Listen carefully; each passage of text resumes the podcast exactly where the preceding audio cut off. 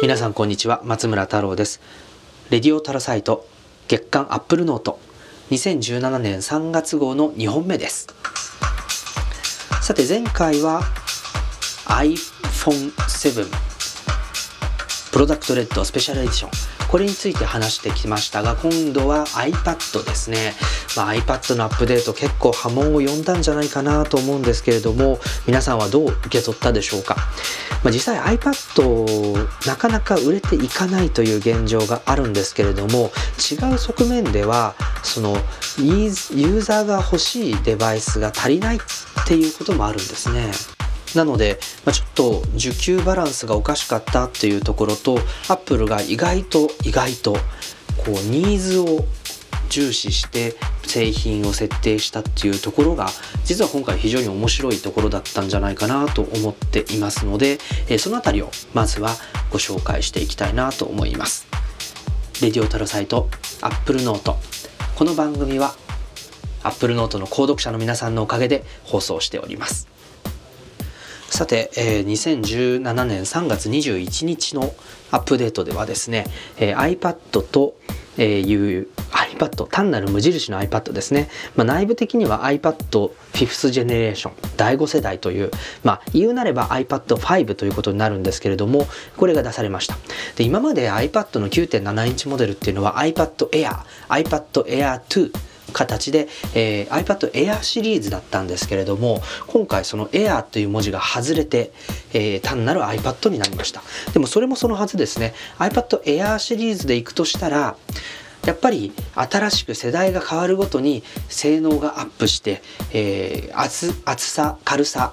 えー、こういったものがですねこうより軽く薄くなると、まあ、そういった進化が必要なんじゃないかということなんですけど今の iPad Air 2あるいは iPad Pro を見ると、まあ、6.1mm で限界なんじゃないかなっていうこともあります。まあそれ以上薄くしようとしてもできるんでしょうけど折れやすくなったりとかですねよりコストがかかったりっていう、まあ、弊害ばっかりになってくるのかなというギリギリのライン、まあ、これが iPad Air 2だったんじゃないかなと思うんですけれども、えー、この iPad Air 2から iPad 第5世代に変わってですね6.1 1mm だった薄さこれが 7.5mm に厚くなりました。そして重さも増えたんですね、えー、なのでまあ、筐体のデザインとしてはカメラの位置微妙に違うそうなんですが iPad Air 2から iPad に逆戻りしたと。いうふうに捉えていただいて構わないんじゃないかなと思います。しかしですね A9 プロセッサが搭載されてでまあこういうスマートフォンとかタブレットってやっぱりその重さ厚さっていうのはバッテリーのサイズになるわけですから iPad Air 2よりも、えー、プロセッサーは向上して、えー、バッテリーも増えたと。だから10時間って言ってるんですけどもうちょっと電池持つんじゃないかなもうちょいタフなんじゃないかなという感じがします。そして iPad Pro との差別化としては、まあ、P3 とかトゥルトーンといったディスプレイ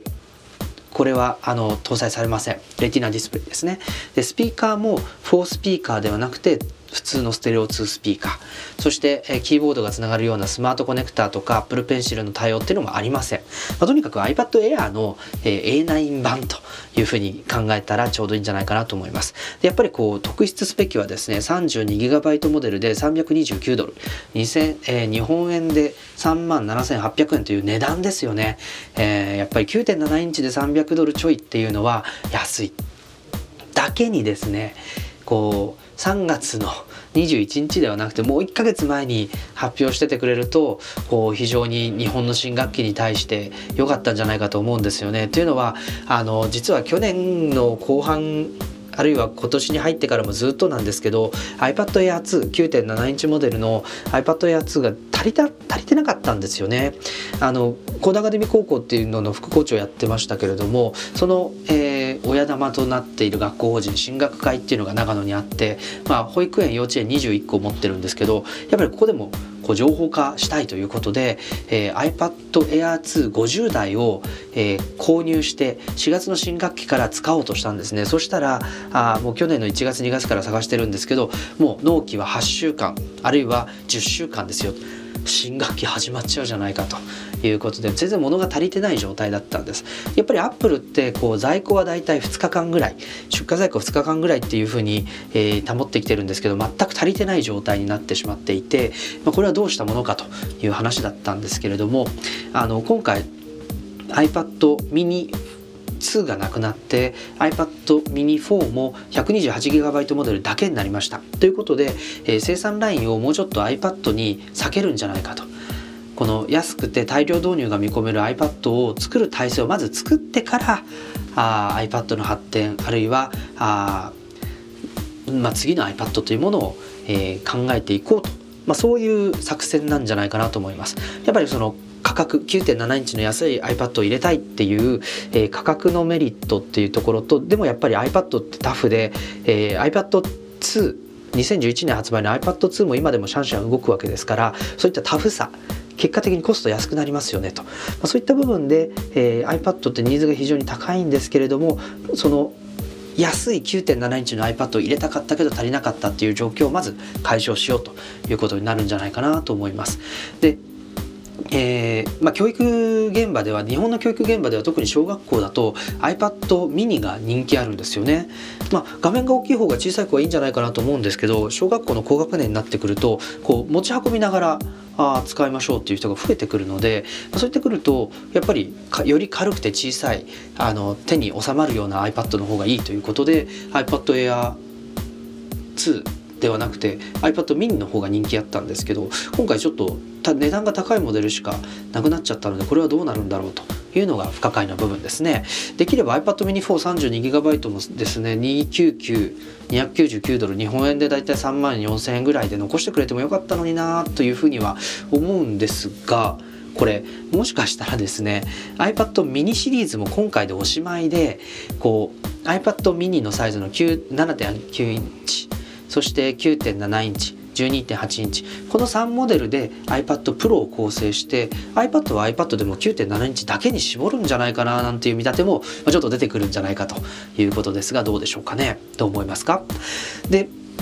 まあ、こういった形で iPad あの非常にですね、えー、ラインナップがこう回絞られる形になったんですけれどもやっぱりさっきの需給バランスって冒頭に言いましたけどこう買いたいんだけど足りないっていう状況があったので実は作れてないそのニーズに合ったデバイスを作れてなかったから販売台数を伸ばせずにいたんじゃないかっていうそういったあジレンマを抱えたラインナップだったんじゃないか。それを一回整理して、えー、一回その今たまりにたまってるそのオーダーバックオーダーなりニーズっていうものを解消していこうというのが今回の iPad の発表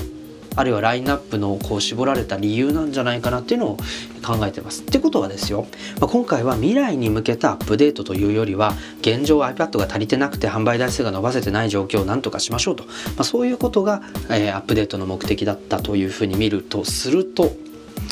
やっぱり2017年しばらく、えー、もうしばらく経った時にですね iPad Pro のラインナップっていうのに手を入れることになるんじゃないかなと思いますできれば秋じゃなくて、まあ、夏とか夏前とかだとあのいいだろうなとは思うんですけれどもね、えー、というのはあの、まあ、アメリカは新学期9月からということなので今回の iPad だけじゃなくて iPad Pro を、えー、そういった新学期に向けてのデバイスにしようっていう選択肢にもなり得ると思いますからね。でもう一個その3月の22日に書いた話としては iPad Air っていうラインナップがなくなっちゃったという話ですね。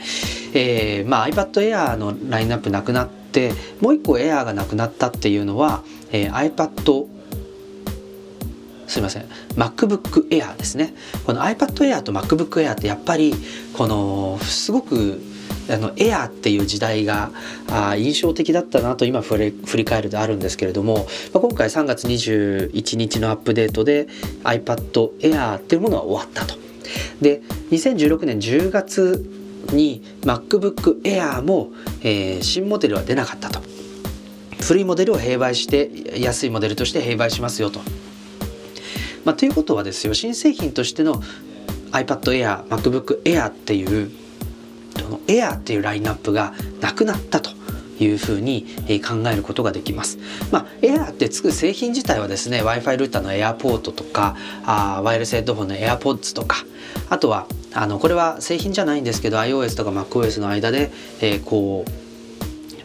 ファイルをやり取りする AirDrop とかああとは Apple TV にビデオとかオーディオを流し込むエアプレイなんかありますけれどもエアってやっぱワイヤレスっていう印象をアップルの中では使ってたと思うんですよね。だけど製品としてのエアーは何だったのかっていうふうにするとですねやっぱりこれ一つコンセプトというかデザイン言語だったんじゃないかなっていうのがあ私の見立てですね、えー、このワイヤレスを前提としたノートパソコンとか、まあ、iPad ももちろんそうなんですけど、えー、そういったあもう軽量で薄くて、えー、ワイヤレスのあの機能がきちんと充実していて、えー、電源で充電する以外はもう基本的には、ね、何も差し込まなくていいと、まあ、そういったあモバイル時代のデバイス設計のコンセプトっていうのがこの Air っていうデザイン言語だったんじゃないかなと思ってます。でやっぱりスマートフォンタブレット、まあ、Mac とかってこうお互いに影響を与えながら発展していくっていうのをスティーブ・ジョブズが一回、えー、プレゼンテーションで見せたと思うんですけれども、まあ、やっぱりその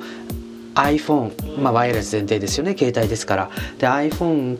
やあそれから派生して iPad が出てきてでその iPad とか iPhone とかのあの要素をインスパイアされて iPad MacBook Air が出てきたと、まあ、そういったようなあサイクルがある中でやっぱり Air っていう言葉コンセプトに込められたものっていうのはモバイルに一気に行くんだっていうアップルの姿勢みたいなものを非常によく表していたんじゃないかなと思いますね。まあ、iPad よりもですね MacBook Air っていうのは2008年登場ですから先に出てるんですけれどもやっぱりこの Air っていうコンセプトモバイル軽い薄いそういった印象を与えるデバイス群時代っていうものが一回終わってしまったんだと。でも MacBook 今出ている MacBook を見ればもう USB-C1 個のコネクタだけでやっぱり充電以外に基本的には接続なくていいですよっていう前提ですよね。これもやっぱり MacBook Air で作ってきた Mac の、まあ、それでいいじゃないかっていうようなそれで十分使えるような環境が整ったんだというような、まあ、意思表示みたいなものを感じることができますし、まあ、MacBook Pro にもですね USB-C4 ポートあるいは2ポートっていう形で、えー、もうあの接続が必要な部分っていうのはあの最低限で大丈夫なんですよっていうようなあ意思デザインっていうものが一般化したわけですよね。なので、えーまあ、今後は無印とプロ iPad もそうですね。iPad と iPad Pro MacBook と MacBook Pro、まあ、こういった無印とプロっていうスタンダードとプロっていう関係性で製品がラインナップされていくんじゃないかっていうのがあ今後 Air のモデルに変わるまあスタンダードのラインナップになっていくんじゃないかなというふうに考えました。まあ、プロ以外にもですね iPhone7 プラスとか iPhone SE とか、まあ、Mac mini あるいはあ iPad mini みたいな。まあ、プロと以外にもプラスとか SE とかミニとかその製品名の後にいろいろつくキーワードはあるんですけれども、まあ、どれも、まあ、iPad mini もね今回でちょっとなくなってしまいそうですし iPhone SE は完全にそのえー、廉価版というかですね、新興国狙いの戦略的なモデルですしやっぱりプラスっていうのはやっぱり大きい iPhone ていう まあそう考えるとこう他のラインナップに適用しうるその設備語っていうんですかねその製品名の後につく言葉っていうのはやっぱりプロがあ適当なのかなと思っています。まあ、ティム・クックさんも株主総会でやっぱりプロを軽視してないぞという発言をしていることからもあのまあスタンダードなモデルに対してプロモデルっていうものをどうやって充実したり差別化していくかっていうことに今後注力していくことになるんじゃないかなと思います。ということで iPad あるいは MacBook を見ながら Air という時代あるいは Air というデザインコンセプトの時代が終わったというのが今回の2017年3月のタイミングでいろんな新製品もちろんあのありましたけれどもそれ以上にですねこの時代の終焉というところに非常に感慨深いものを感じたあ私でございました。レディオタロサイト月刊アップルノート2017年3月号第2回目この辺で終わりにしたいと思います次はスマートホームとか Siri の話をしたいと思いますのでお楽しみに。レディオタルサイト Apple Note この番組は Apple Note の購読者の皆さんのサポートでお届けしています。